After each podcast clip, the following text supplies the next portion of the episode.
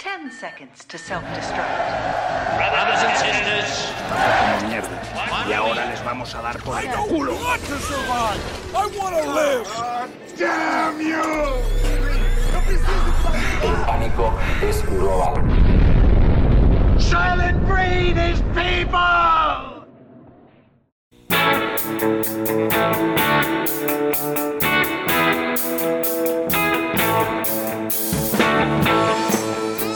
Saudações aos sobreviventes! Bem-vindos novamente a Um Dia Depois do Fim do Mundo, o único podcast em que a gente assiste filmes e séries para descobrir o que vai acontecer com o futuro da humanidade. Eu sou a Ellen, estou aqui ainda no meu bunker 002, mais uma vez com o nosso amigo Rafael.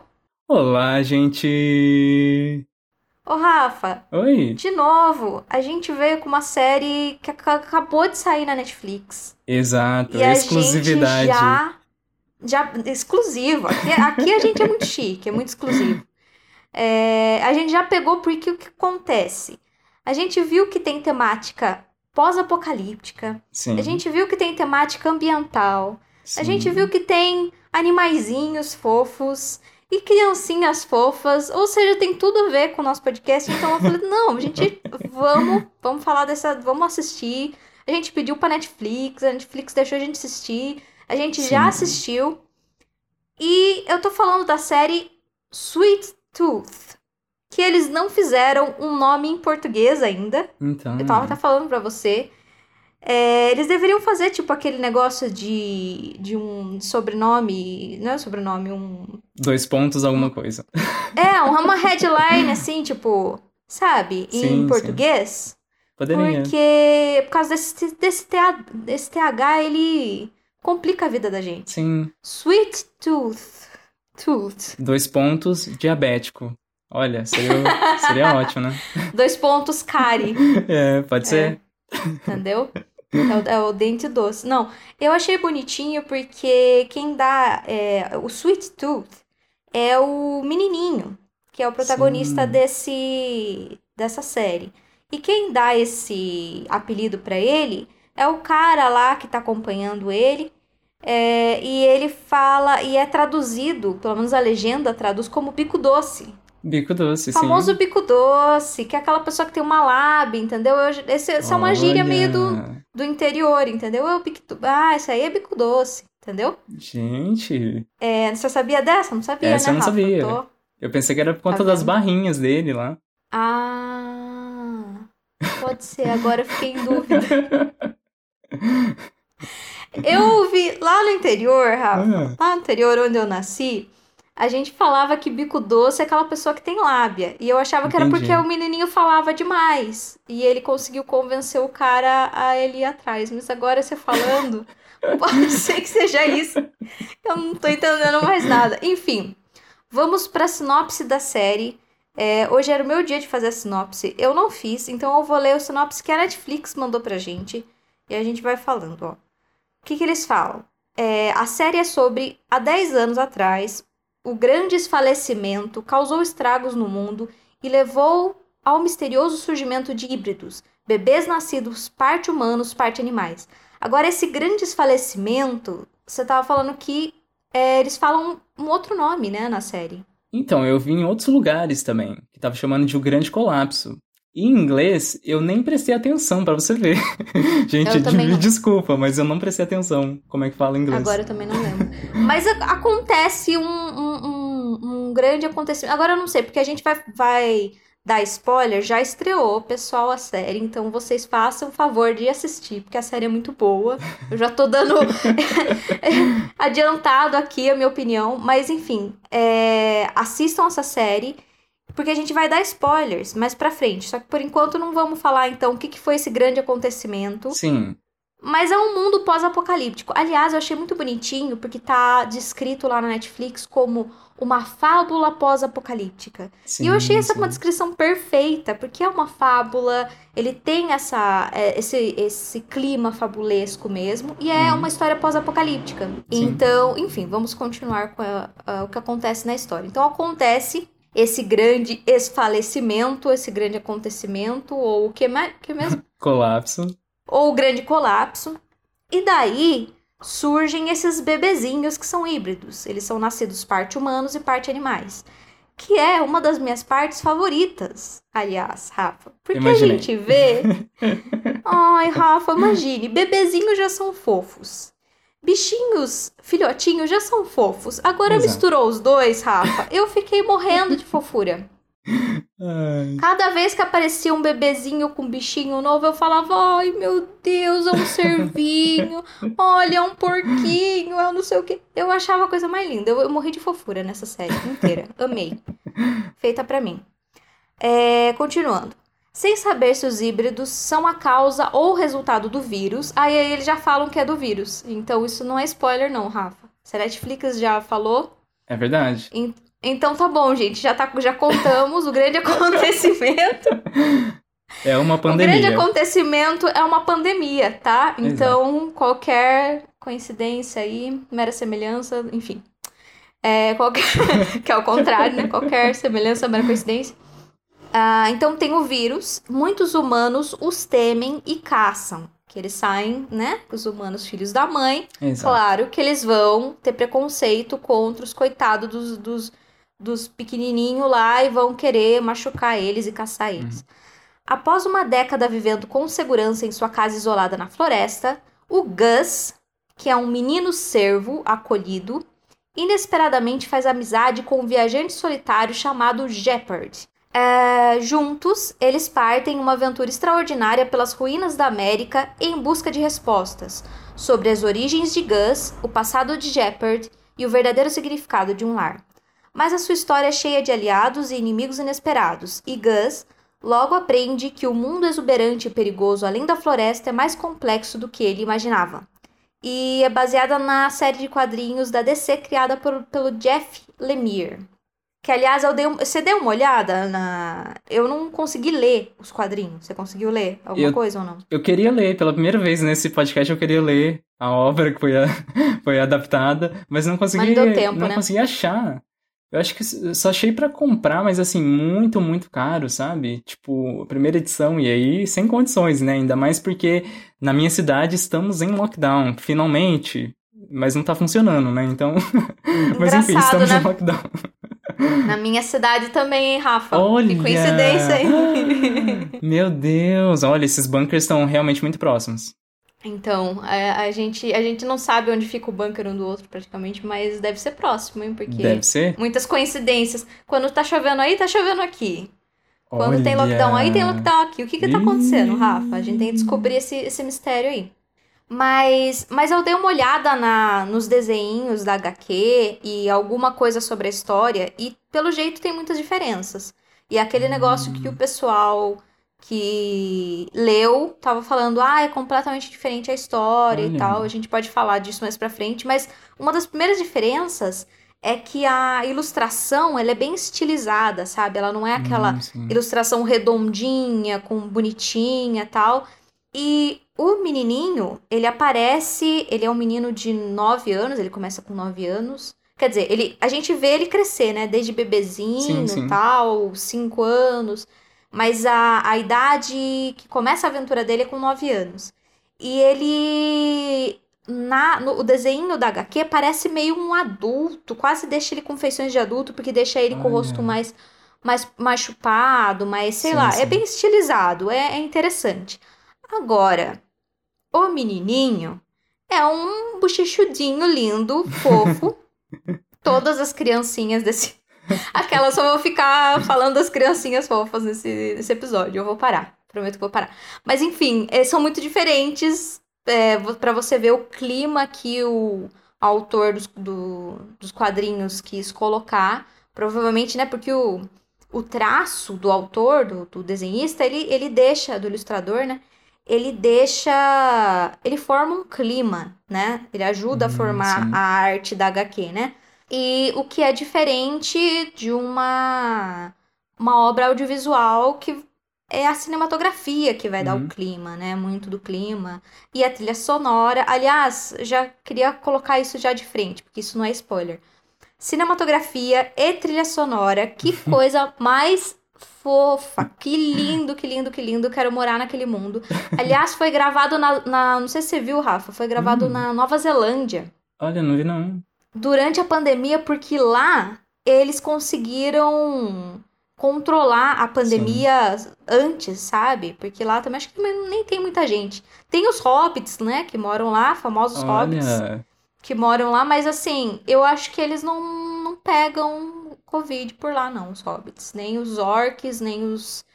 é, nem o Sauron, olha que bom. que, tão, que tudo moram por lá. Ai, que ótimo. Mas aí eles foram gravar lá na Nova Zelândia, Rafa, e ficaram naquele lugar mais lindo e a gente trancado.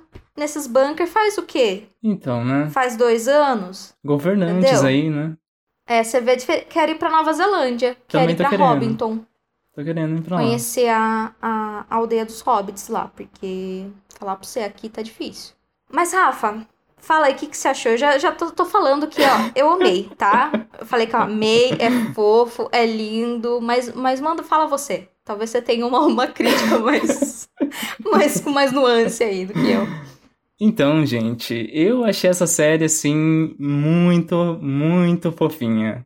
Realmente, ela é, É, muito viu? fofinha. Acho que já que começa aí pelo elenco, né? Esse, esse menininho protagonista aí é realmente super fofinho. Todas as crianças do elenco são fofinhas. E a trilha Sim. sonora deixa um tom bem mais leve, né? Mesmo acontecendo as co- coisas ali ruins, né? Mas essa série Uhum. tem aquilo lá de tipo, acontece uma coisa super ruim. Em dois minutos, ou melhor, dois segundos, acontece uma coisa boa. Já tem uma resolução, assim, pra preencher nosso coração de novo, né? Eu achei ótimo. É, com exceção do final, né? Que aí deixou pra, um gancho pra segunda temporada. Mas de resto, é tudo muito fofinho, sabe, gente? É, é extremamente fofinho. O que eu acho que aí não é pra um público é, mais adulto. Se a série tinha essa intenção de ser pra um público adulto, eu acho que não vai conseguir conquistar. Porque ela é bem mais fofinha mesmo. Eu sinto que tem uma pegada pra gente, tipo, é, crianças ali de 10 a 13 anos, talvez, nessa faixa etária. Eu acho que é aquela é aquele tipo que a gente colocaria, dá pra classificar como para a família. Sabe como a Netflix Entendi. coloca naquela, ele coloca para a família, Hum. aí tem Pixar lá, tem não só animações, mas tem filmes de comédia mais mais gerais, mas né, que Sim, que não sim. tem nada, nenhuma piada com muita. Não, é, acontecem coisas violentas, mas não se mostra a violência, não tem nada gráfico. Eu não lembro, pelo menos. De, É, eu né? acho que não tem sangue, por exemplo. Não aparece sangue, não É. aparece. É mais assim, talvez crianças muito pequenas possam ficar assustadas com alguns temas ou algumas algum clima. Tem algumas cenas que tem um clima um pouco mais assustador que crianças um pouco menorzinhas, mas eu acho que é- também as crianças também são mais espertas do que a gente acha, né? Com certeza. Eu acho que, que é, a bem, é bem o tipo de, de série para toda a família Hum, que dá pra, dá pra pegar e tem lições muito bonitas, assim, sobre amizade, sobre esperança. sim, sim. Então, enfim, eu acho que também são, são boas lições, assim, para crianças assistirem, pros pais. Eu acho que os, eu acho que os pais também vão, vão se divertir Vão, com certeza. é, assistir. Não é aquele coisa que fala assim, ai meu Deus, meu filho quer assistir aquilo. Não, é uma coisa assim que a família toda vai ficar, ai meu Deus. é nada, não. Acontecem umas coisas meio bem ruins, assim. Tem. é, é, fala sobre preconceito, fala sobre. Talvez seja pesado porque a gente fala sobre temas que a gente tá vivendo agora. Sim, Aliás, eu fiquei pensando, eu, eu, o que que eu acho? Que já tinha uma temática assim sobre o vírus, mas Uhum. eles modificaram à medida que eles estavam, foram modificando o roteiro à medida que eles estavam gravando. Porque não é possível eles terem acertado tanto. Tipo, parece um espelho do que tá acontecendo hoje em dia, só que Sim, melhor, né? Melhor porque tem a presença das criancinhas, das crianças bichinhos lá. Porque fora isso, a- o desespero, o colapso de, de, da, depois do vírus e tudo que tá acontecendo, assim, Sim, tem sim, muito a ver. sim. Não, eu vi uma notícia de um produtor executivo aí da série, eu não sei qual que é, não sei nem se é- foi o Robert Downey Jr., porque ele tá como produtor aqui nessa série, né? E eu acho que é por isso que também vai trazer um pouquinho de fãs aí da, da Marvel pra assistir essa série, mas não tem nada a ver com um super-herói, tá, gente? É, mas Não. enfim, eu vi eles falando, essa, esse produtor falando que eles estavam com medo da recepção do público, né? Porque a temática é muito é, é muito sensível nesse momento, né? E essa aparentemente era uma história de antes. Eles estavam planejando a série, se eu não me engano, desde 2016. E aí veio a pandemia, enfim, aí tiveram que fazer alguns ajustes no roteiro e depois saiu agora. Mas eles estão preocupados com esse público. Mas assim, eu acho que talvez esse, se na, no HQ esse tom era mais é, sombrio, né, mais dark, eu acho que talvez justamente trouxeram essa questão do, do conto de fadas, do fofinho, para talvez amenizar essa, essa temática, né? Tanto que a gente tem essa questão da narração, que dá bem essa vibe de conto de fadas, né? A questão da floresta também, ela é muito bem iluminada, assim, ela é quase bem colorida, eu posso dizer. É, enfim, uhum. é, é uma série bem fofinha. Talvez foi por isso a escolha para deixar as coisas mais leves. Não sei. Sim. Ele, a gente tá falando fofinha só porque a gente, talvez seja a parte que mais pegou pra gente também, né, Rafa? Sim, sim. E porque ela, ele não tem cenas gráficas, nada. Mas ele tem aventura, tem ação, tem cenas bem legais de ação que você fica apreensivo pelos personagens. É, então ele a, a, história se move, ela não fica só, não é, eu ia falar, não é os ursinhos carinhosos, não é, não é isso que a gente tá dizendo. É porque a gente, eu para mim, eu acho que o Rafa também acabou pegando muito essa parte da das crianças, da história é, em torno do menininho que tem seus 10 anos e é um menino muito bonitinho mesmo, uhum. protagonista. É, e, e eu acho que ficou muito. E ele é muito inocente, o personagem é muito uhum, inocente, sim, né? Sim. Então agora a gente pode entrar na história, o que você acha? Vamos entrar na história, então agora, cuidado, porque podemos soltar alguns spoilers aí. Então fiquem é, avisados. Se vocês não assistiram, vão assistir a série primeiro, depois voltem aqui para participar dessa discussão com a gente, porque vai ser até mais legal vocês saberem do que, que a gente está falando, para ver se a gente está falando certo também, verificar a gente. Enfim. Exato. E pode corrigir, pode sim, corrigir, sim. que a gente às vezes fala as coisas erradas, não tem problema, você volta, vem, corrige. A gente vai passar as nossas redes sociais, no YouTube, em qualquer lugar lá que você encontrar a gente. Você vai lá e escreve e falou, viu, gente, não é isso, pelo amor de Deus. E a gente, a gente conversa, a gente bate um papo, não tem problema não. Mas assista, porque vale a pena. Não é aquela série, não estamos te colocando em furada. Vai na Exato. nossa que, ó. Você entendeu? Aqui é, é confiar. E como já estreou, não tem mais desculpa, tá, gente? Tá disponível aí para todo mundo. Tá na Netflix, gente, já tá na Netflix. Então, vamos falar da história. O, o nosso protagonista é o Gus, que é esse menininho servo. E a gente vê é, intercalado, eu acho que na HQ isso não acontece. É, mas a gente vê intercalado o que está acontecendo na história do Gus, ele crescendo junto com o pai dele numa cabana no meio da floresta, que aliás quero. Rafa, lembra quando eu falo para você que eu quero morar numa cabana na floresta? É lá, Rafa. Eu descobri o lugar na Nova Zelândia, entendeu? Parecia uma casinha de hobbit, aliás. É, que perfeito. E o pai dele é um faz tudo, você sim, já vê que sim. ele tem essa habilidade para construir as coisas, para consertar as coisas. Então ele aprende como plantar, ele aprende como ter água ali, para, sabe, uhum. tudo. E aprende como cuidar de um bebezinho, porque aparentemente ele não sabia também. Sim. Então você vê o Gus, o menininho servo, crescendo e ao mesmo tempo você vê o caos do que aconteceu é, durante essa pandemia da ficção, a pandemia desse mundo e, e, como. Só que lá foi muito rápido, né? Essa, é, essa que é a diferença. A gente fala muito sobre apocalipse aqui. E, e essa que é a diferença de, do apocalipse da ficção e o apocalipse da vida real, gente. A gente fala disso. é, acontece muito rápido. Tudo, sim, sim. de repente, já tem, ah, tem conflito por recursos, o pessoal já briga por comida, por água, já caem as leis, depois caem as autoridades, os governos, e daí logo é cada um por si. O que, que acontece na vida real? Tudo acontece lentamente, de uma maneira agonizante, Exato. sabe? E é o que a gente meio que tá vendo, assim, a gente meio a gente vai, vai um pouquinho, aí se acostuma, aí piora mais um pouquinho, até a gente se acostuma de novo. Faz lembrar, aliás, um dos, dos mais realistas que a gente já assistiu aqui foi aquele Sentidos do Amor. Sim. Você lembra sim. desse filme? Vão lá ver esse episódio também. Nos Sentidos do Amor, o que acontece?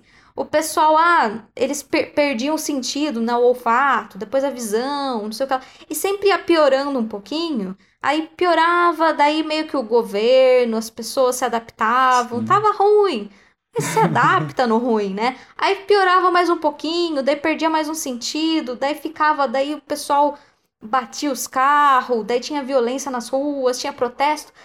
Mas daí o pessoal se, se adaptava, Sim. acostumava, aí piorava mais, até que acaba tudo. Entendeu? Eu acho que é, isso é uma visão mais realista. Uhum. Porque a visão de amanhã tudo é caos, ai, baixou o alienígena, pronto, bagunça, baixou a pandemia, ah, acabou tudo.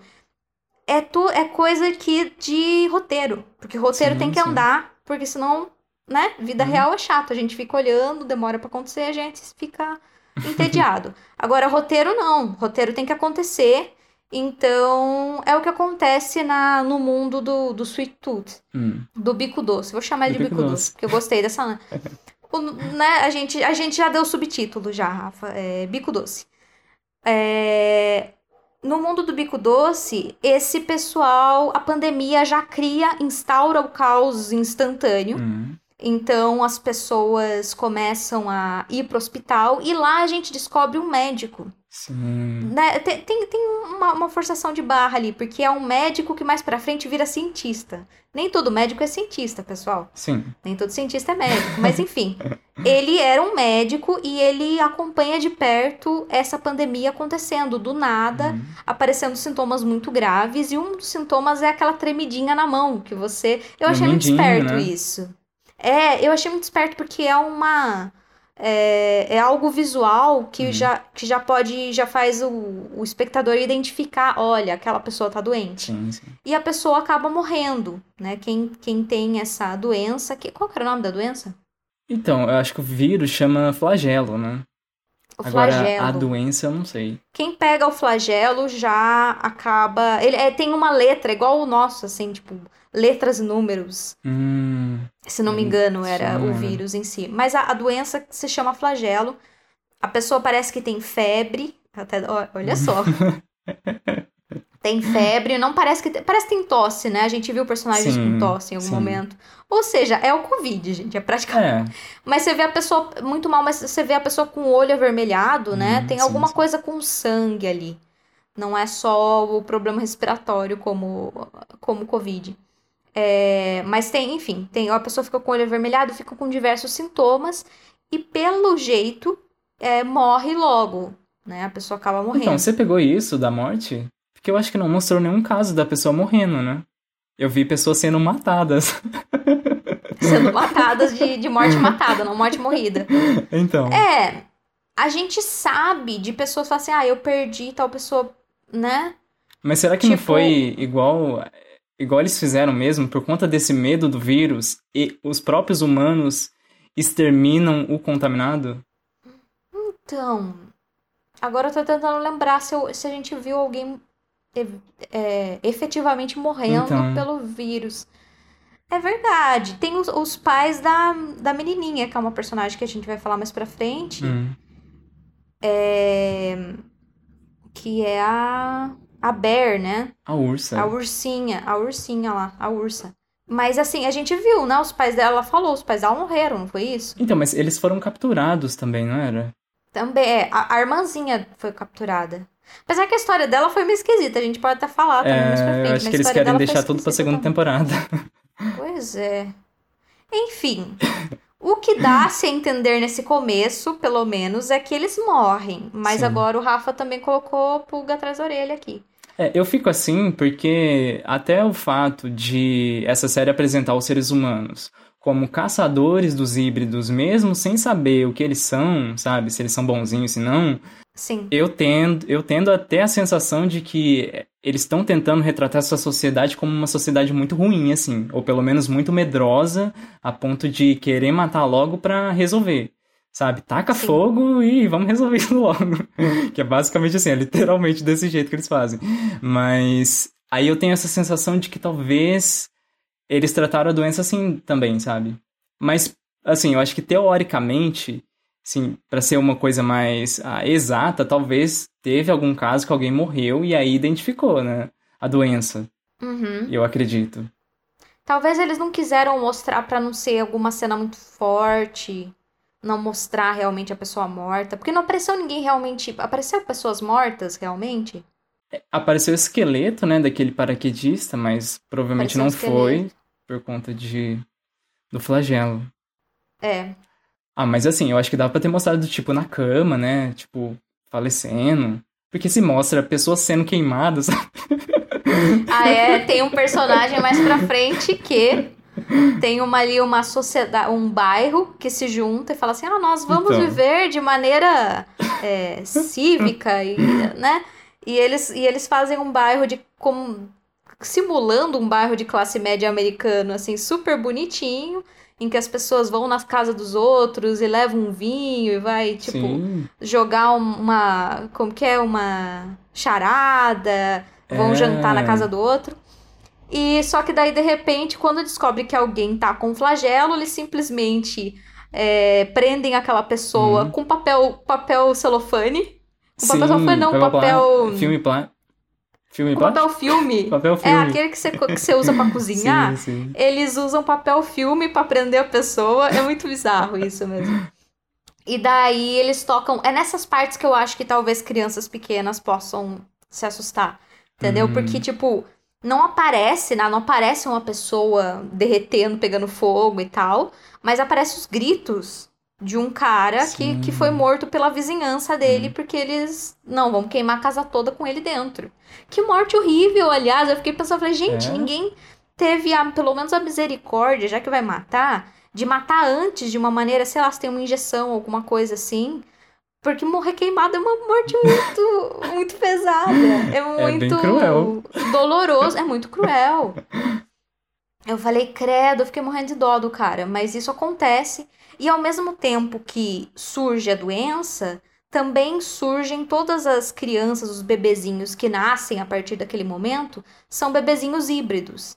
E daí a gente tem aquela cena lindinha de vários bebês bichinhos lá. Daí tem um com um bico de passarinho, com penas, tem o outro é, com, com pelo, parece com uma juba quase, assim, né? De, É, o tem outros com, com pelos, e enfim. Todos assim, é, é, bebezinhos híbridos, que são bebês humanos com animais. E as pessoas não sabem da onde eles surgiram, porque eles são. Eles têm pais. é, pais humanos, pai e mãe humano. E acontece esse, esse acontecimento ao mesmo tempo que o vírus surge. Então as pessoas começam a linkar as duas coisas Hum. e acham que esses. E, e já aconteceria isso. Mesmo, eu, mesmo sem o vírus, eu não sei qual personagem fala isso.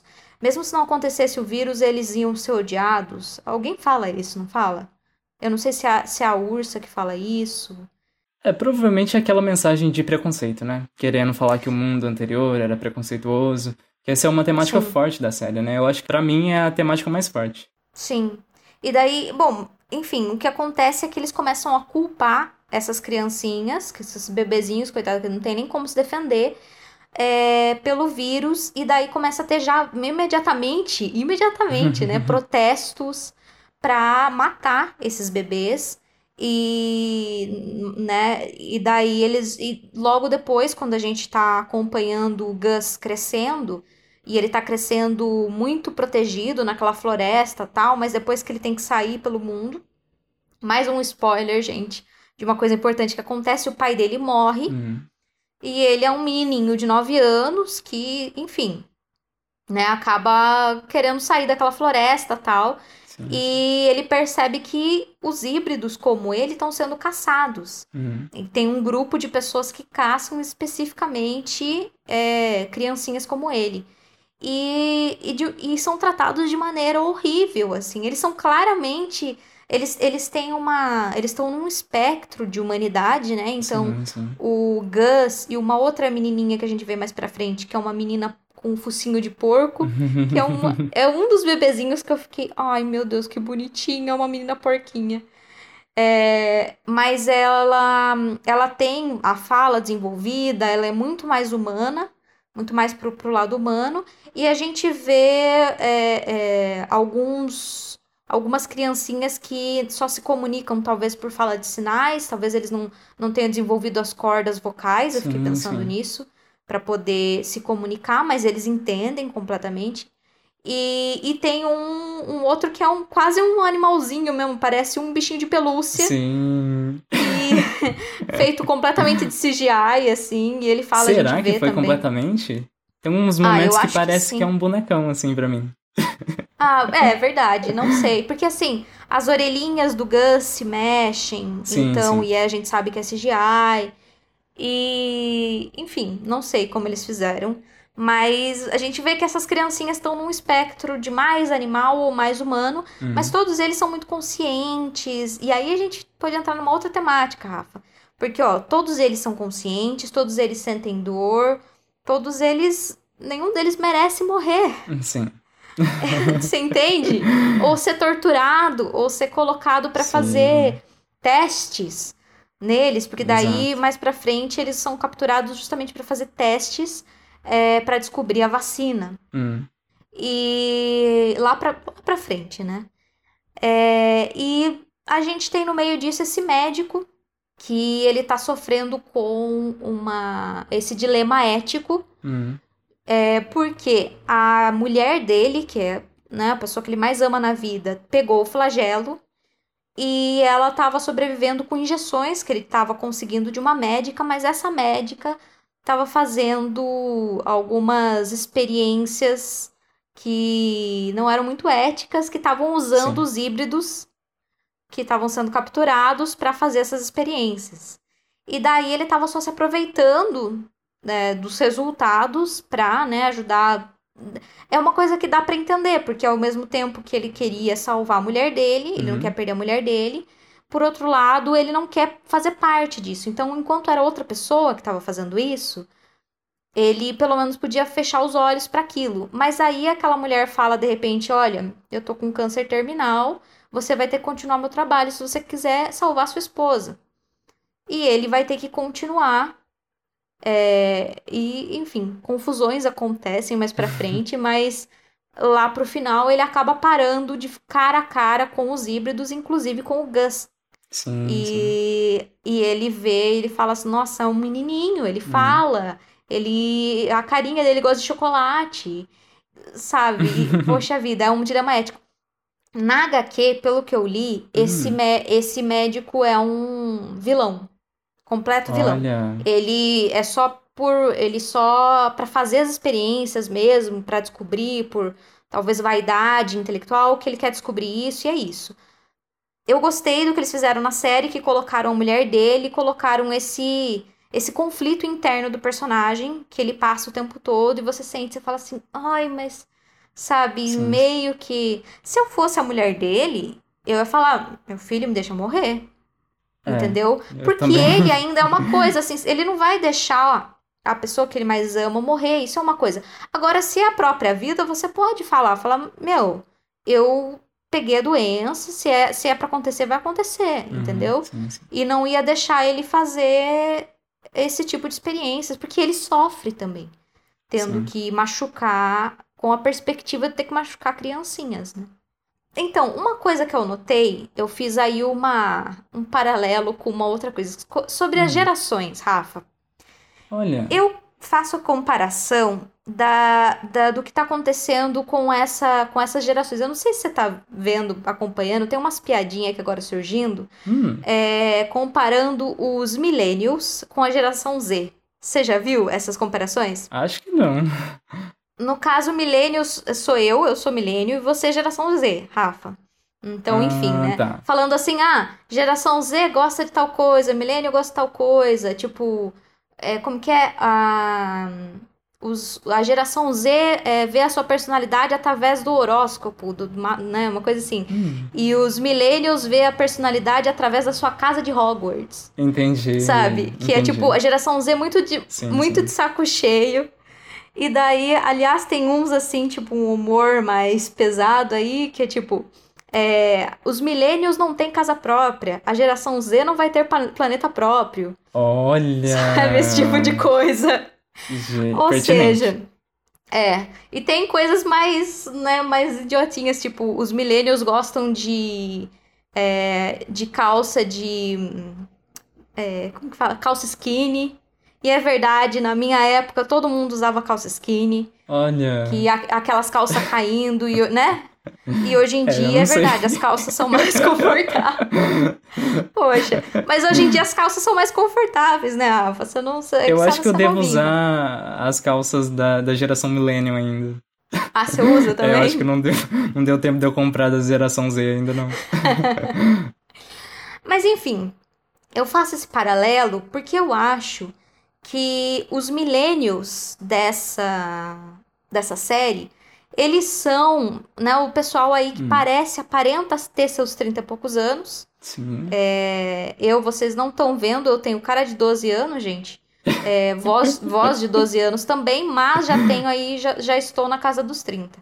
O que que acontece? Esse, pessoal que aparenta ter seus 30 e poucos anos, que são milênios, Hum. é, eles têm esses conflitos, mas ao mesmo tempo, eles são, muitos deles são meio egoístas, ou são individualistas, Hum. ou são. é, nós somos a geração da introversão também, os milênios, são muito introvertidos, porque foram criados pela TV nos anos 90. Entendi. Vamos, né? Milênios são aqueles que eram crianças dos anos 90 e foram criadas pela televisão, sabe? Hum. Então a gente não aprendeu a conversar com outras pessoas porque a televisão que falava com a gente. Então a gente cresceu assim. Agora, o pessoal, o- a geração Z, conversa pela internet. Conversa Olha. cara a cara, não. Não, não conversa cara a cara, Sim, mas pelo sim. menos se comunica.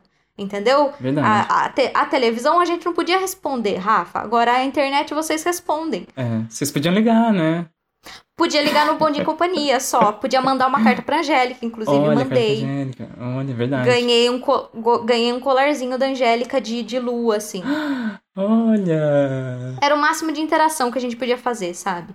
É, mas enfim, então hoje em dia tem muito mais interação. Então é uma, é uma geração diferente. Os milênios que eu acho que são dali são quem? É o doutor, o doutor Singh, é também a Amy, a me. Nossa, que é é a uma personagem, personagem que eu mais me identifiquei. Sensacional. Eu também, eu também. Porque primeiro que, pra falar da, da história da Aimee dentro da série, ela era, pelo jeito, uma psicóloga Sim. que tinha medo de pessoas, o que eu achei sensacional.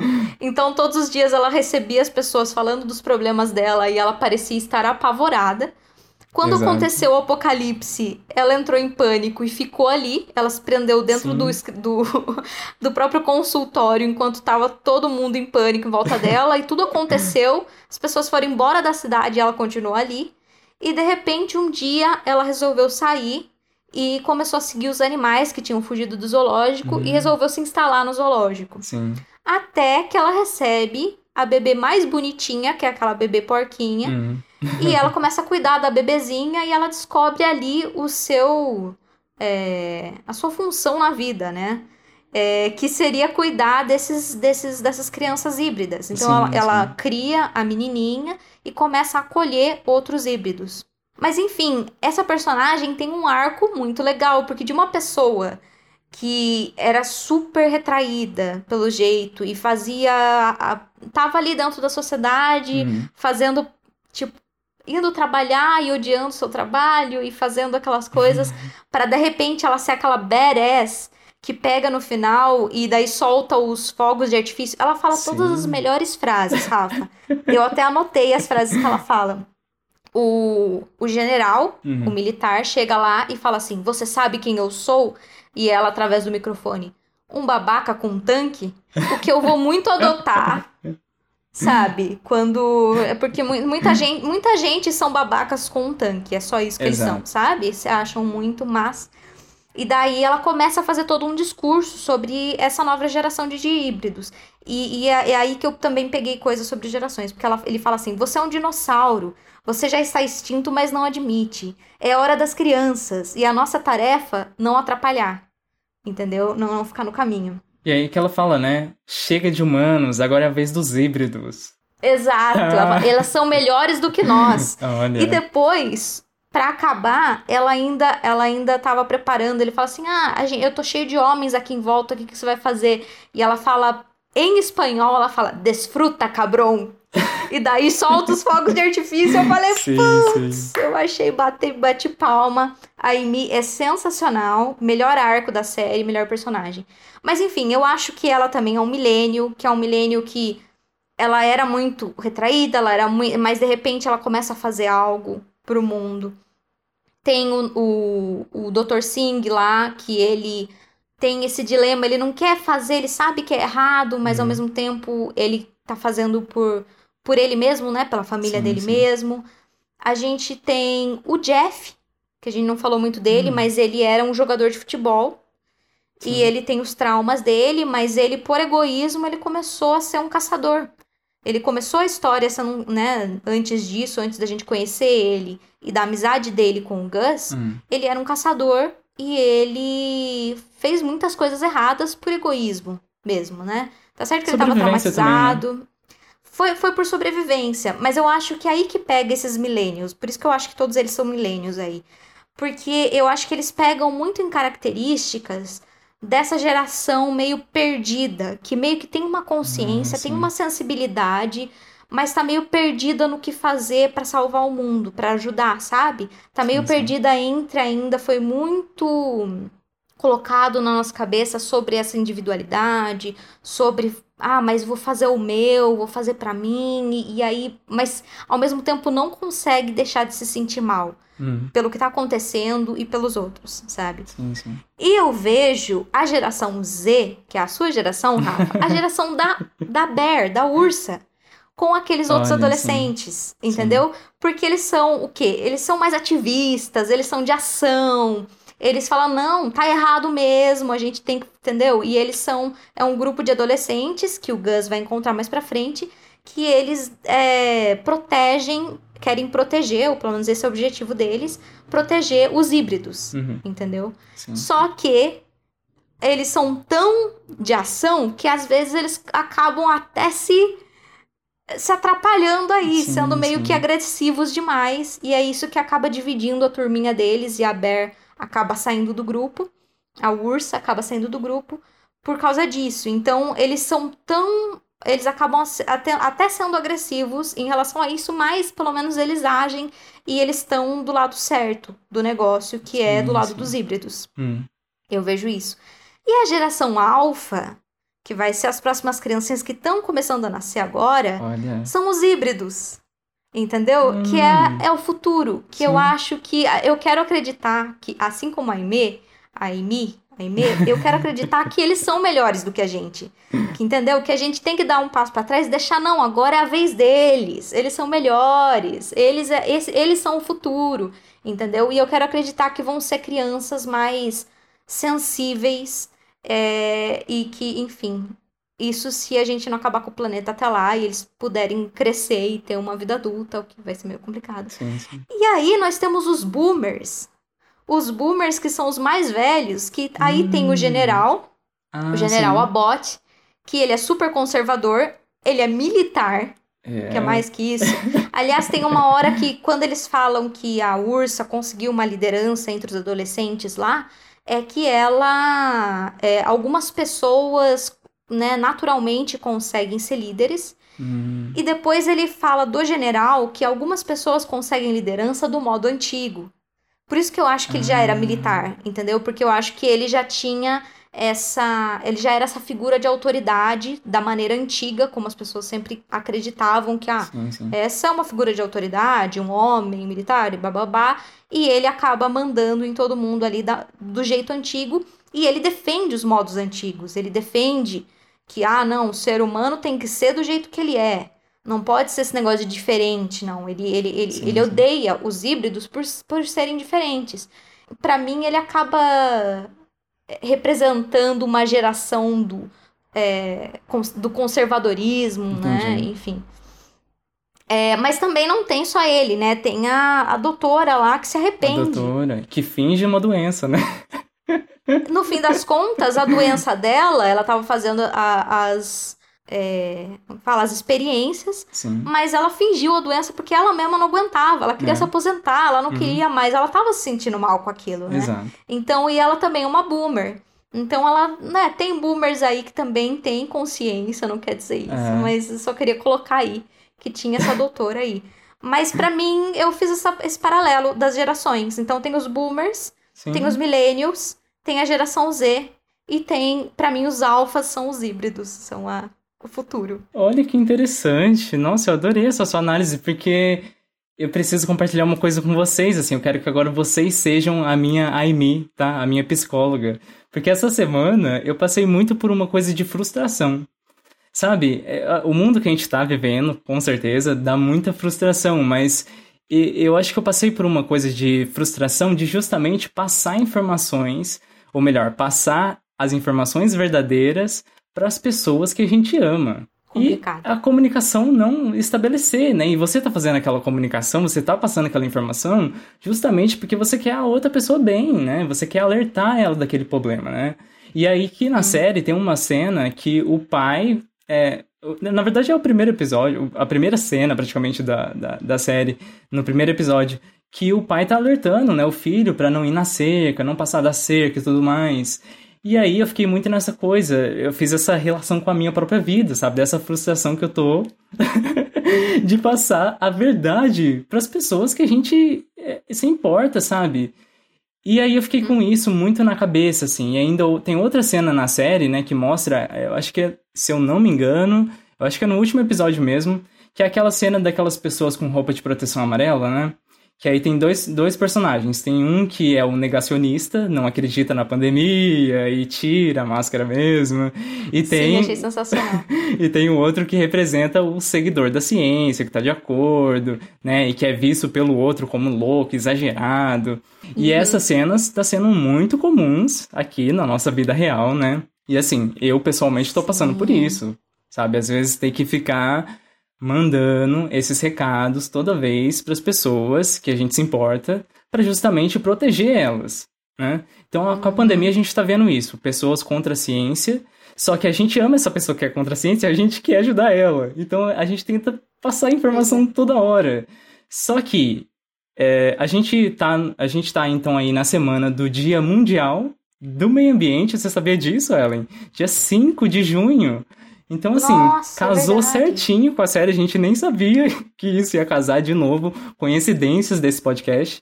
Muitas coincidências Uhum. boas aqui acontecem. E aí, tem outra questão que também me dá muita frustração, que é a questão do veganismo.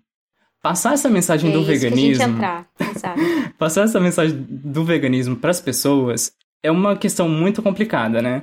Porque Muito. o veganismo é cientificamente comprovado que é uma coisa melhor para o meio ambiente, para a salvação da humanidade. então, assim, essa é a verdade. E a gente tenta, principalmente, alertar as pessoas de novo, que a gente ama. Nossos familiares, é, enfim, pessoas que a gente ama, né? E a gente gostaria muito que, que essa pessoa também seguisse esse caminho junto com a gente, né? Por quê? Sim. Porque a gente quer ela bem, a gente quer ela com saúde, a gente quer que ela não participe desse desmonte do meio ambiente, esse desmonte da humanidade, porque a gente tem que sempre lembrar que o ser humano é parte da natureza. Então, a gente fazer é, um- algum mal ao meio ambiente, a gente está fazendo a nós mesmos. Então, a gente não quer perder aquela pessoa. A gente não quer que ela perca a saúde por conta dessas ações, dessas pequenas ações. E aí é, eu retomo a falar uma coisa que a gente sempre fala nesse, nesse podcast, que veganismo não é uma escolha que é dada pra gente quando a gente nasce. Ninguém chega pra gente e fala assim, olha, tem esse tipo de alimentação e essa outra. O mais provável que acontece, por conta do sistema que a gente vive, o mundo que a gente vive, é que a gente seja condicionado, na verdade forçado, a seguir uma alimentação de origem, é, de produtos de origem animal, né? Sim. E, e é fácil perceber isso. É só a gente ver as propagandas, por exemplo. Quantas propagandas de uma cenoura, uma beterraba, você vê passando na Globo, assim, ó, na sessão da tarde? Você já viu alguma dessa? A não ser que seja Não. naquele de mercadinho, sabe? Que aí mostra, assim, só o valor e acabou. Só que as propagandas super legais, McDonald's e, ah, todos essas, esses negócios aí, tudo de produto de origem animal. Até se você for vender uma batata frita, que é um, um, um legume, você tem que vender ela com cheddar.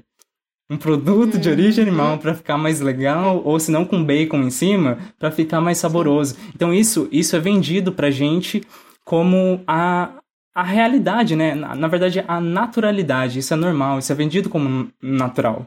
E quem segue o veganismo é, é considerado louco, né? E aí vem outra questão também.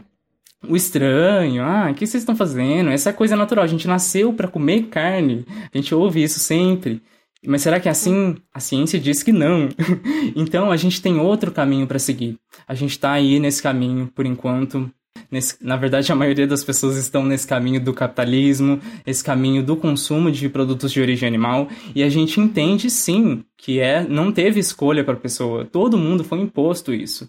Né? Uhum. Então não é uma decisão própria, não é do indivíduo a culpa, e a gente entende totalmente isso. Só que a partir do momento que você recebe a informação de que o sistema está te influenciando a tomar essa decisão, você não se sente com vontade de mudar pelo menos o caminho e tentar trilhar o outro, sabe? Uhum. A, a, outra direção. E eu acho que o que eu fico mais frustrado é isso, sabe? Que eu já estava falando no começo de frustração, né? É você apresentar os argumentos, a verdade. Infelizmente é essa, gente. É a verdade. Uhum. Uma alimentação vegetariana totalmente sem é, produtos de origem animal, ela é muito mais benéfica para o meio ambiente. Ela é uma das soluções para o desmatamento que a gente está fazendo. Então, assim, a gente Sim. quer ajudar essas pessoas a mudar de caminho.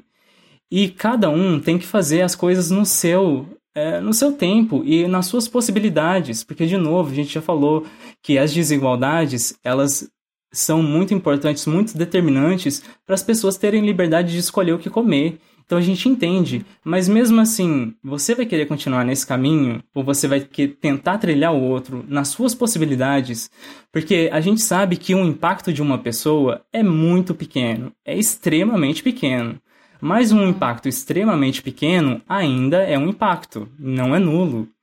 E a partir do momento que toda essa, essa humanidade seguir o outro caminho, a gente vai conseguir unir forças para justamente se ajuntar e se organizar para pedir para justamente quem tem a, o maior impacto ambiental, que são as empresas, o sistema, para a gente conseguir pressionar esse pessoal, ou melhor, né, fazer a revolução e justamente conseguir fazer essa mudança que a gente precisa dessas pessoas que realmente têm um impacto maior.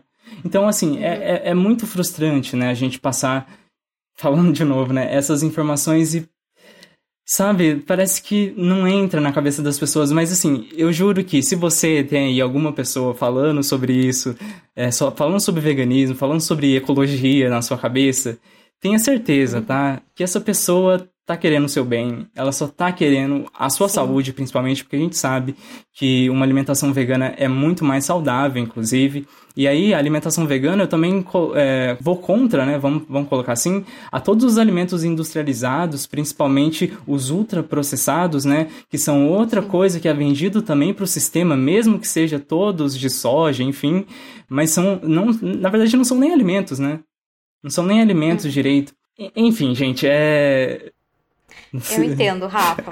é, é, é, uma, é uma, uma situação, né? Porque eu juro, gente, de novo, só reforçando isso, a gente só fala pro bem da, da própria humanidade.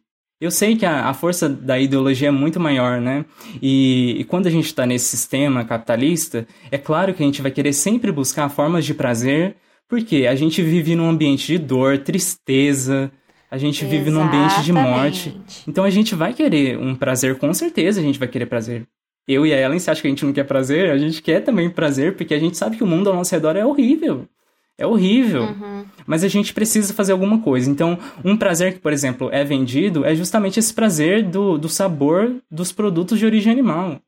Será que esse não é um prazer um pouco egoísta, sabendo agora que você tem essa informação e se você pode mudar, sabendo que esse é um, é um prazer egoísta, porque só vai se satisfazer, você realmente quer continuar a alimentar esse prazer, não tem outros prazeres que você possa fazer para tentar sair aí dessa, dessa dor, dessa tristeza, que realmente são coisas é, reais, são coisas que o sistema realmente faz na gente, é, isso, é, isso é fato. É, será que não tem outros caminhos, outras alternativas? Né? E assim, esse outro caminho a gente está apresentando aqui para vocês é, esse outro caminho que vai mudar não só a alimentação, mas tem que mudar também um sistema completo. Mas essa alimentação precisa mudar porque o meio ambiente é o único jeito da gente garantir a nossa sobrevivência. Não adianta nada a gente lutar, por exemplo, por revoluções sociais, se depois que a gente conquistar essa revolução social, o mundo tiver as mínguas, sabe? Tiver acabado. Aonde a gente vai?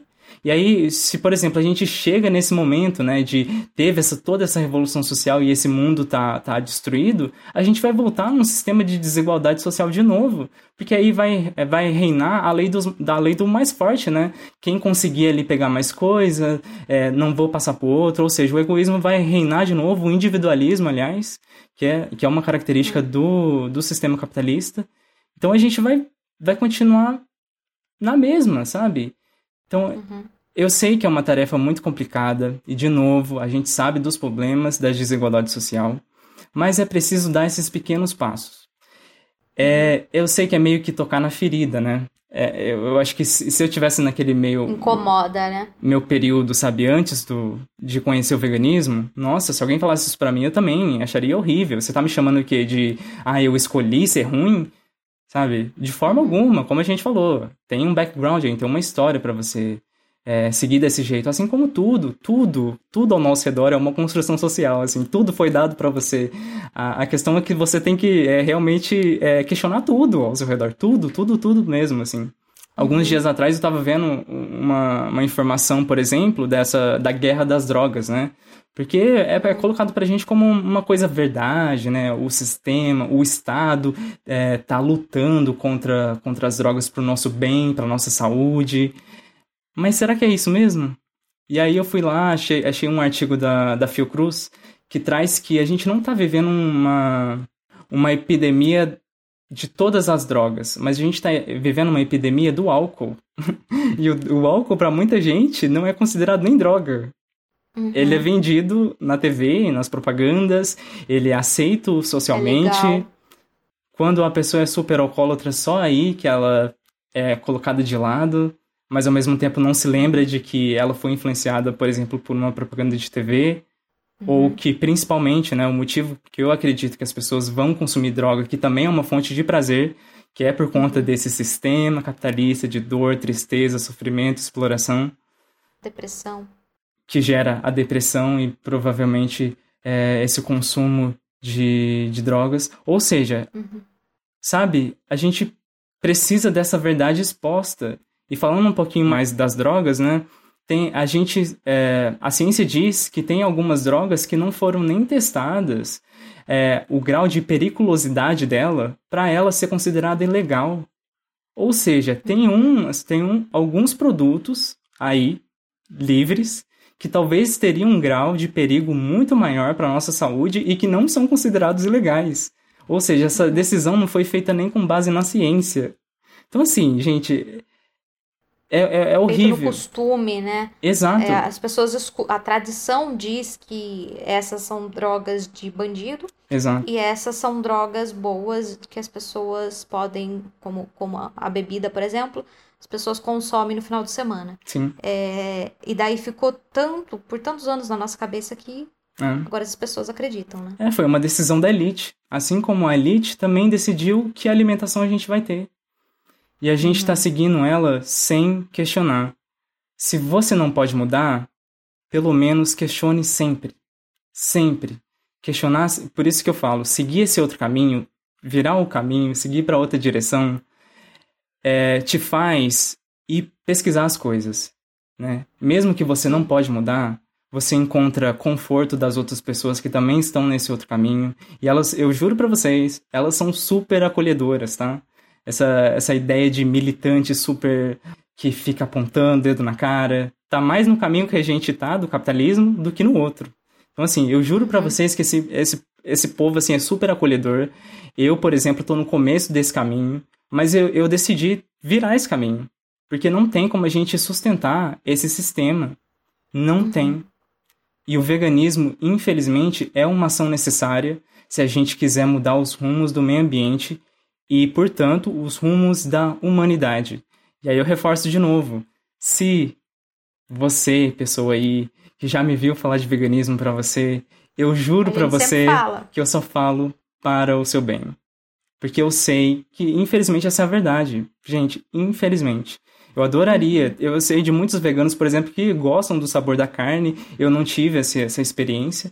E talvez até gostariam, né, de, de voltar a comer carne, mas sabem que não é sustentável.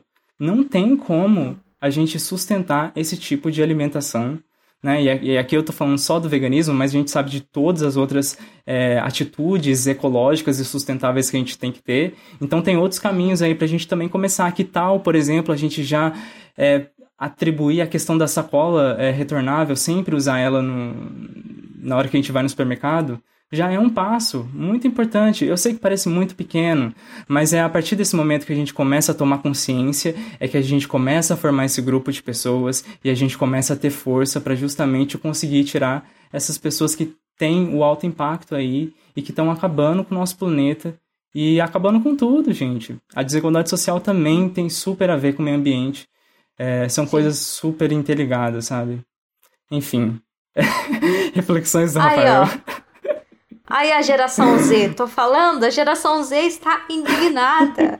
Porque o que, que futuro que vai ter para eles? E os coitadinhos dos alfas, entendeu? Exato. Que não, não tem, não tem planeta, né, Rafa? O então... que, que, que, vai acontecer no, no futuro?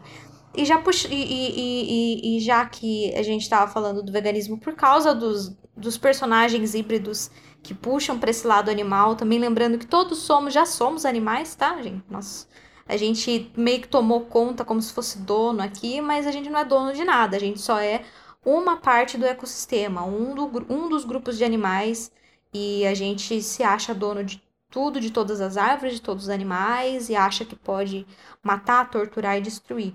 É, mas a, a, outra parte, a parte que é a, a parte principal do veganismo, é a compaixão, é estender nosso círculo de compaixão a, a animais não humanos, né? Uhum. E a indústria, ela tortura a, todos esses animais que você compra no supermercado, eles foram torturados para chegar aí. Então, já que a gente está falando de é, uma série sobre compaixão e sensibilidade e de aceitar é, seres diferentes Sim. da gente, porque esses híbridos são seres diferentes, mas que a gente pode ver que sentem dor, que é, tem a, todos os animais eles têm um círculo social também. Uhum. eles sentem falta da se morre é, alguém né um outro animalzinho eles sentem falta. Quando o filhotinho é tirado da mãe ela ela fica triste. Quando né o bezerrinho é tirado da vaca para a gente roubar o leite dela ela fica triste. É, as galinhas que botam ovos são torturadas é, todos esses animaizinhos aí, eles. É, né, lembrando dessa, dessa coisa principal. Então, tem muitos motivos para a gente se tornar vegano. Não vai prejudicar a sua saúde, como o Rafa falou, pelo contrário, pode ajudar se você tiver uma alimentação completa, baseada em arroz, feijão, legumes, verduras tal, é, e não nos ultraprocessados, né? É, e, e que, enfim, os nossos, nos nossos antepassados, o pessoal fala dos nossos antepassados, já, já tiveram nos nossos, nos nossos antepassados é, grupos de vegetarianos. Pessoas Sim. que, dependendo da, do ambiente, eram uma aldeia, um grupo completamente vegetariano, porque era o que tinha ali na região. É, e o que, que acontece? A gente é onívoro. Eu sou carnívoro. Não, o leão é carnívoro. A gente tem o mesmo, vai, vai ver seu dentinho, vai ver os seus caninos. É igual o do gorila, que é herbívoro, tá? Não é igual, não é afiado que nem o do leão, não. Não consegue rasgar carne crua que nem o leão consegue. Você não pula no, no na jugular da vaca para comer. Alguém mata, corta com a faca, você cozinha, tudo bonitinho, que senão você não consegue digerir, né? Não consegue comer. Então, você não é carnivorão. Nós somos onívoros. O que, que acontece? A gente se adapta. E no momento em que a gente está tendo uma crise de saúde, uma crise ambiental, e a gente está começando a desenvolver uma empatia, que é uma coisa necessária para a evolução da humanidade, e a gente está começando a ver esses outros seres como seres que sofrem também, e a gente se sente mal com isso, contando tudo isso, tá na hora da gente se adaptar de novo, uhum. tá? Tá na hora de se adaptar, porque senão a gente não vai sobreviver no futuro. Tá certíssimo, Rafa. É isso aí. Por isso que É o poder da tá aqui, duas frustração. gerações aqui a favor do... E agora, depois de todo esse sermão da gente aqui, a gente vai para a pergunta final, que é: esse apocalipse aconteceria?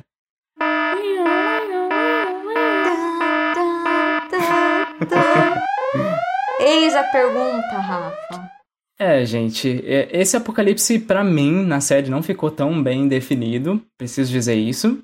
Não entendi se é um apocalipse ambiental ou se é um apocalipse feito pelos seres humanos, no sentido de temos aí, eu acho que no último episódio, Spoiler. é um spoiler muito grande, mas temos aí no último episódio, então, eles retirando umas bactérias, vírus congelados aí de algum lugar. E É. aparentemente foi isso que levou pra lá. É um vírus criado em laboratório, nesse caso. É, pode ser. Pode ser. Não é Porque isso? até Foi isso que eu que. entendi. Exato. Porque até que o Gus, né, outro também spoiler aqui, ele é, ele é fruto de uma experiência aí científica, né? Enfim. Aí eu não entendo se é essa questão do apocalipse, ou seja, os humanos fizeram esse vírus aí e eles espalharam, ou era uma coisa assim, realmente natural. No sentido de, a Ursa tem alguma cena que ela, que ela mostra, né, naqueles monitores, falando o quão os humanos desse antigo mundo, né, vamos colocar assim, antes do, do pós-apocalipse, eles tratavam o meio ambiente, e aí tem aquelas cenas super genéricas, assim, mas que a gente é muito importante também saber, derretimento de geleiras, queimadas, enfim, e aí fica a sensação de que é isso, né? E a sensação de que os híbridos vieram naturalmente, assim, para Como uma resposta. como uma resposta para entre aspas, né, acabar com os humanos e virarem todos animais, porque eles é meio que uma transição, né, entre animais e humanos, e aí seria meio que uma seleção natural, né, mais ou menos. Mas aí eu não sei. A questão é, tá, para resumir aqui, vou pegar a parte ambiental, vou falar só da parte ambiental e igual, igual eu já falei agora há pouco, eu acho que super vai acontecer. E por isso que de novo eu faço o convite, gente. Vamos tentar mudar esse caminho. E no meio desse caminho a gente vai aprendendo e a gente vai mudando aos pouquinhos também. Mas a gente precisa virar para esse outro caminho. Não dá para continuar é, nesse mesmo lugar que a gente está. Infelizmente, gente. Se a gente quiser mudar alguma coisa, é preciso também que a gente faça algum esforço. Não dá para também deixar só os outros fazerem assim. Ah, é culpa do governo, então o governo que resolve. Se a gente não pressionar o governo, o governo não vai fazer sozinho. E aí ele vai fazer o que tá fazendo agora, matando a gente, por exemplo, né? Que é esse plano aí atual do governo. Então é necessário que a gente faça alguma coisa. Esse apocalipse, infelizmente, vai acontecer. Na verdade, já está acontecendo. Como a Ellen falou, tá uma coisa mais gradual, né? Porque não é uma, uma série de TV.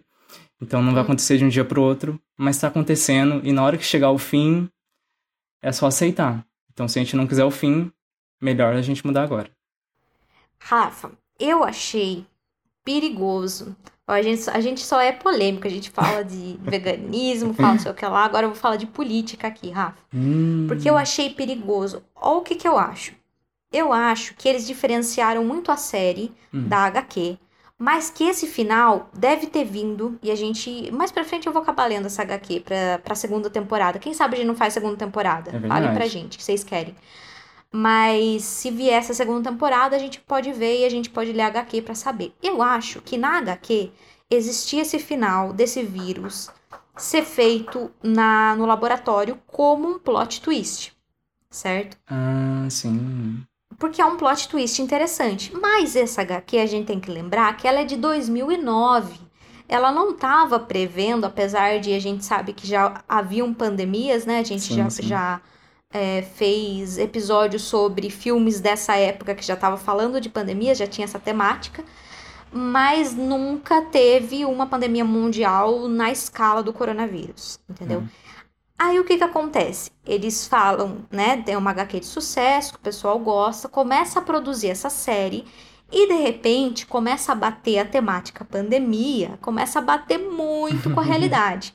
Então aí eu acho que eles acrescentaram aquela cena do cara que não, quis, não queria usar máscara. Eu acho que aquela cena foi acrescentada depois. Provavelmente. Porque é muito, é muito é, a, a discussão que está ocorrendo Sim, agora para eles terem já sab, né, saberem antes no roteiro.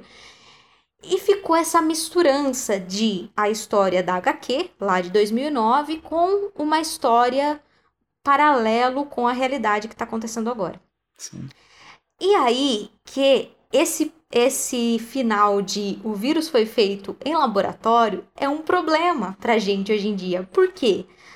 Existem as teorias aí Exato. de que a China fez o coronavírus Ah, é. e o que, que aconteceu agora? No momento que estamos gravando é, esse episódio, tá bem quentinha a notícia de que o Biden, atual presidente dos Estados Unidos, é, ele abriu aí uma investigação é, em relação à China para saber qual foi. Você ouviu? Você não ouviu vi, não. essa? Mas esperava do Rafa, Biden, deixa eu te né? contar. Biden, meu Deus.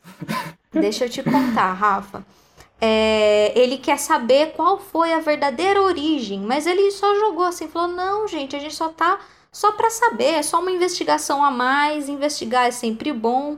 Estamos investigando aí qual foi a origem, porque pode ser, olha as histórias, porque pode ser que tenha ocorrido um acidente, algum problema em um laboratório que estava na mesma cidade onde ocorreram os primeiros casos e onde tinha aquela feira de animais é, exóticos que eles vendiam para comer, inclusive, aonde se acreditava, né, to, to, todos os cientistas, aliás, con- continuam afirmando que é o mais provável que tenha vindo desses animais e tenha começado ali.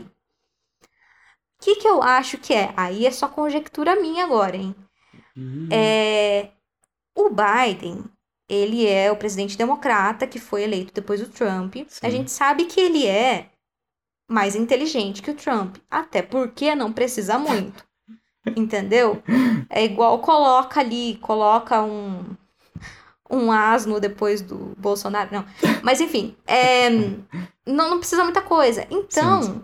o que que acontece? Essa história de a China é culpada já vinha da extrema direita e já vinha também do próprio Trump. Ele falava em discursos, só que ele é péssimo em discursos.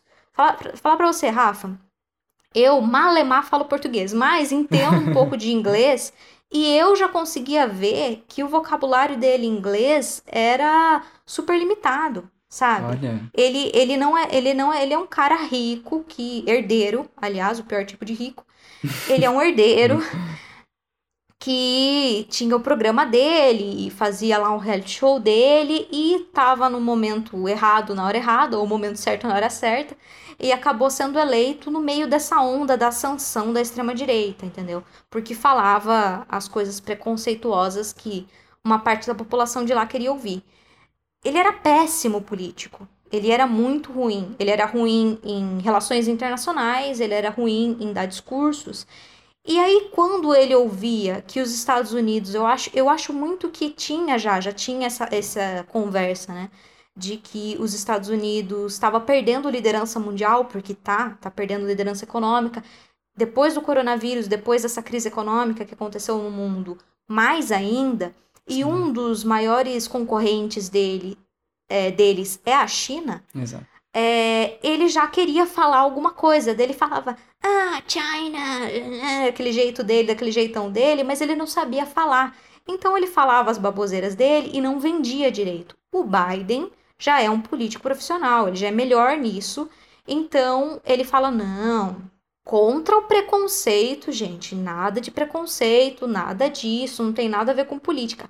Mas nós estamos pedindo auxílio, porque é assim que se fala bonito, entendeu? Hum, pedindo auxílio do governo chinês para fazer aí umas investigações, porque daí você fica pensando, se existisse realmente é, uma é, uma suspeita real hum. de que houvesse, né, de que houvesse saído de, de um laboratório, no, que, no caso do que eles estão falando, que seria um acidente, é, por que, que eles divulgariam para a imprensa internacional assim abertamente desse jeito? Hum. Eles não iam, né? Eles têm acesso, eles têm, inclusive, na BBC tinha uma infectologista dando entrevista e falando: olha, gente, todos 100% dos vírus que, né, todos os vírus que até agora se tem notícia tal, que vieram, vieram, nenhum deles veio de um laboratório que veio. Todos eles vieram, têm origem animal. E geralmente pelo consumo de animais ou contato com esses animais. Daí tem os morcegos, daí tem. Sim. Enfim, né? Tem vários, é, vários tipos de animais que podem sair. A gente já tem falado aqui da, dos próprios animais que aqui no Ocidente a gente consome também, né? Que também teve a gripe aviária, gripe suína, Exato. enfim. Inclusive, já teve o primeiro caso, lá na China mesmo, de um novo caso, um novo tipo de gripe aviária. Ah, e olha o sabendo. perigo aí. Já teve o primeiro caso, mas eles falam, não, tá, tá, tá contido, tá tudo certo, mas a gente fica de olho. É... Aí o que que acontece? Se houvesse mesmo essa possibilidade, por que que ele simplesmente não mandaria os seus cientistas que têm acesso a essa infec- infectologista que estava falando? Ela já fez pesquisas na China, Uhum. ela já conversou com cientistas chineses também.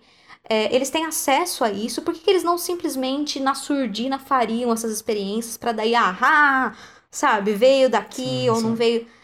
Seria muito mais fácil, é muito mais difícil você falar dessa maneira abertamente, pra, é, e daí vir o quê? Uma guerra política. Sabe o que eu acho que ele tá fazendo? Ele tá falando bonito para não provar alguma coisa, só para lançar a dúvida na cabeça dos eleitores e das pessoas do mundo em geral, falando assim: mas se o Biden tá falando, o Biden ele é mais consciente do que o Trump, ele não é louco. ele não é mesmo, ele sabe o que tá fazendo. Esse que é o problema às vezes, né? Pessoas que sabem o que estão fazendo.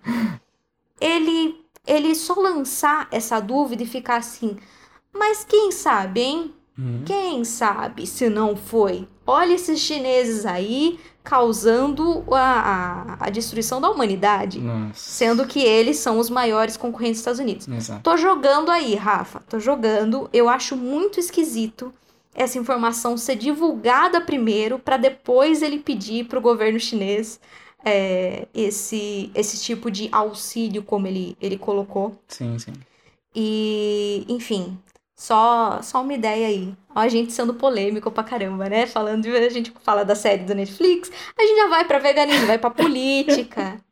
Eu não sei, gente, mas eu acho assim que, que até então é, é, me, me parece muito jogada política, tanto que já teve a resposta esperada das lideranças chinesas também, falando: olha, é o mesmo país que foi procurar armas de destruição em massa no Iraque. Uhum. Olha, e daí fica essa picuinha entre esses dois países. Não. Me parece esquisitíssimo e parece coisa pra, pra continuar essa, essa rivalidade entre Sim. esses dois países. Nada também muito a favor de nenhuma liderança política, falar pra Uhum. você, não tô, né? Porque esses caras aí também, não, não sei até que ponto estão a favor do povo, mas que é, é, é aquele negócio, vem, por exemplo, vai que a gente elege o Dória, Deus o livre, mas elege o Dória depois do Bolsonaro. Aí a gente vai falar assim, só porque uma pessoa que conversa feito gente, que sabe falar Sim. feito gente, vai falar, ai, mas é uma boa pessoa, uma pessoa que quer o, o bem do povo? Não é. Então. Entendeu? É só uma pessoa que é, supriu aí as, ah, os padrões mínimos de pessoa humana que, que o Bolsonaro não tem, entendeu? É, é essa comparação Biden e Trump também. Porque o Biden, apesar de ser aí democrata, ele também não é bem esquerda, né, gente? Vamos, vamos combinar que o, os- o Partido Democrata lá, lá nos Estados Unidos não tem esquerda, então. Ou pelo menos só tem, né, uns independentes, tem um pessoal ali no, no, no canto ali, mas Uhum. ninguém que conseguiria concorrer, é, ir pro ir pras finais ali do, do Exato. É. Exato. Mas enfim, só jogando aí. e, gente, vocês também acham que a China. Não, tô brincando. Ah, vocês acham que a gente é polêmico? Você quer xingar a gente? Xinga nas redes sociais, pessoal. Que é no arroba depois dia no Instagram e no Twitter, barra depois dia no Facebook, um dia depois fim do mundo no YouTube. Mas xinga com amor, com respeito, que senão a gente só deleta mesmo e não, Por favor. e não responde. Mas se for com muito amor e respeito o xingamento, a gente até responde. Gente, então é isso. Muito obrigado por ter escutado até aqui. Respeitem os animaizinhos, gente. Mesmo que eles não sejam híbridos com os seres humanos, todos os animaizinhos. Assistam, veja que bonitinho que é esses, esses híbridos bonitinhos da série. E pensem nos porquinhos de verdade, nos cervos que estão.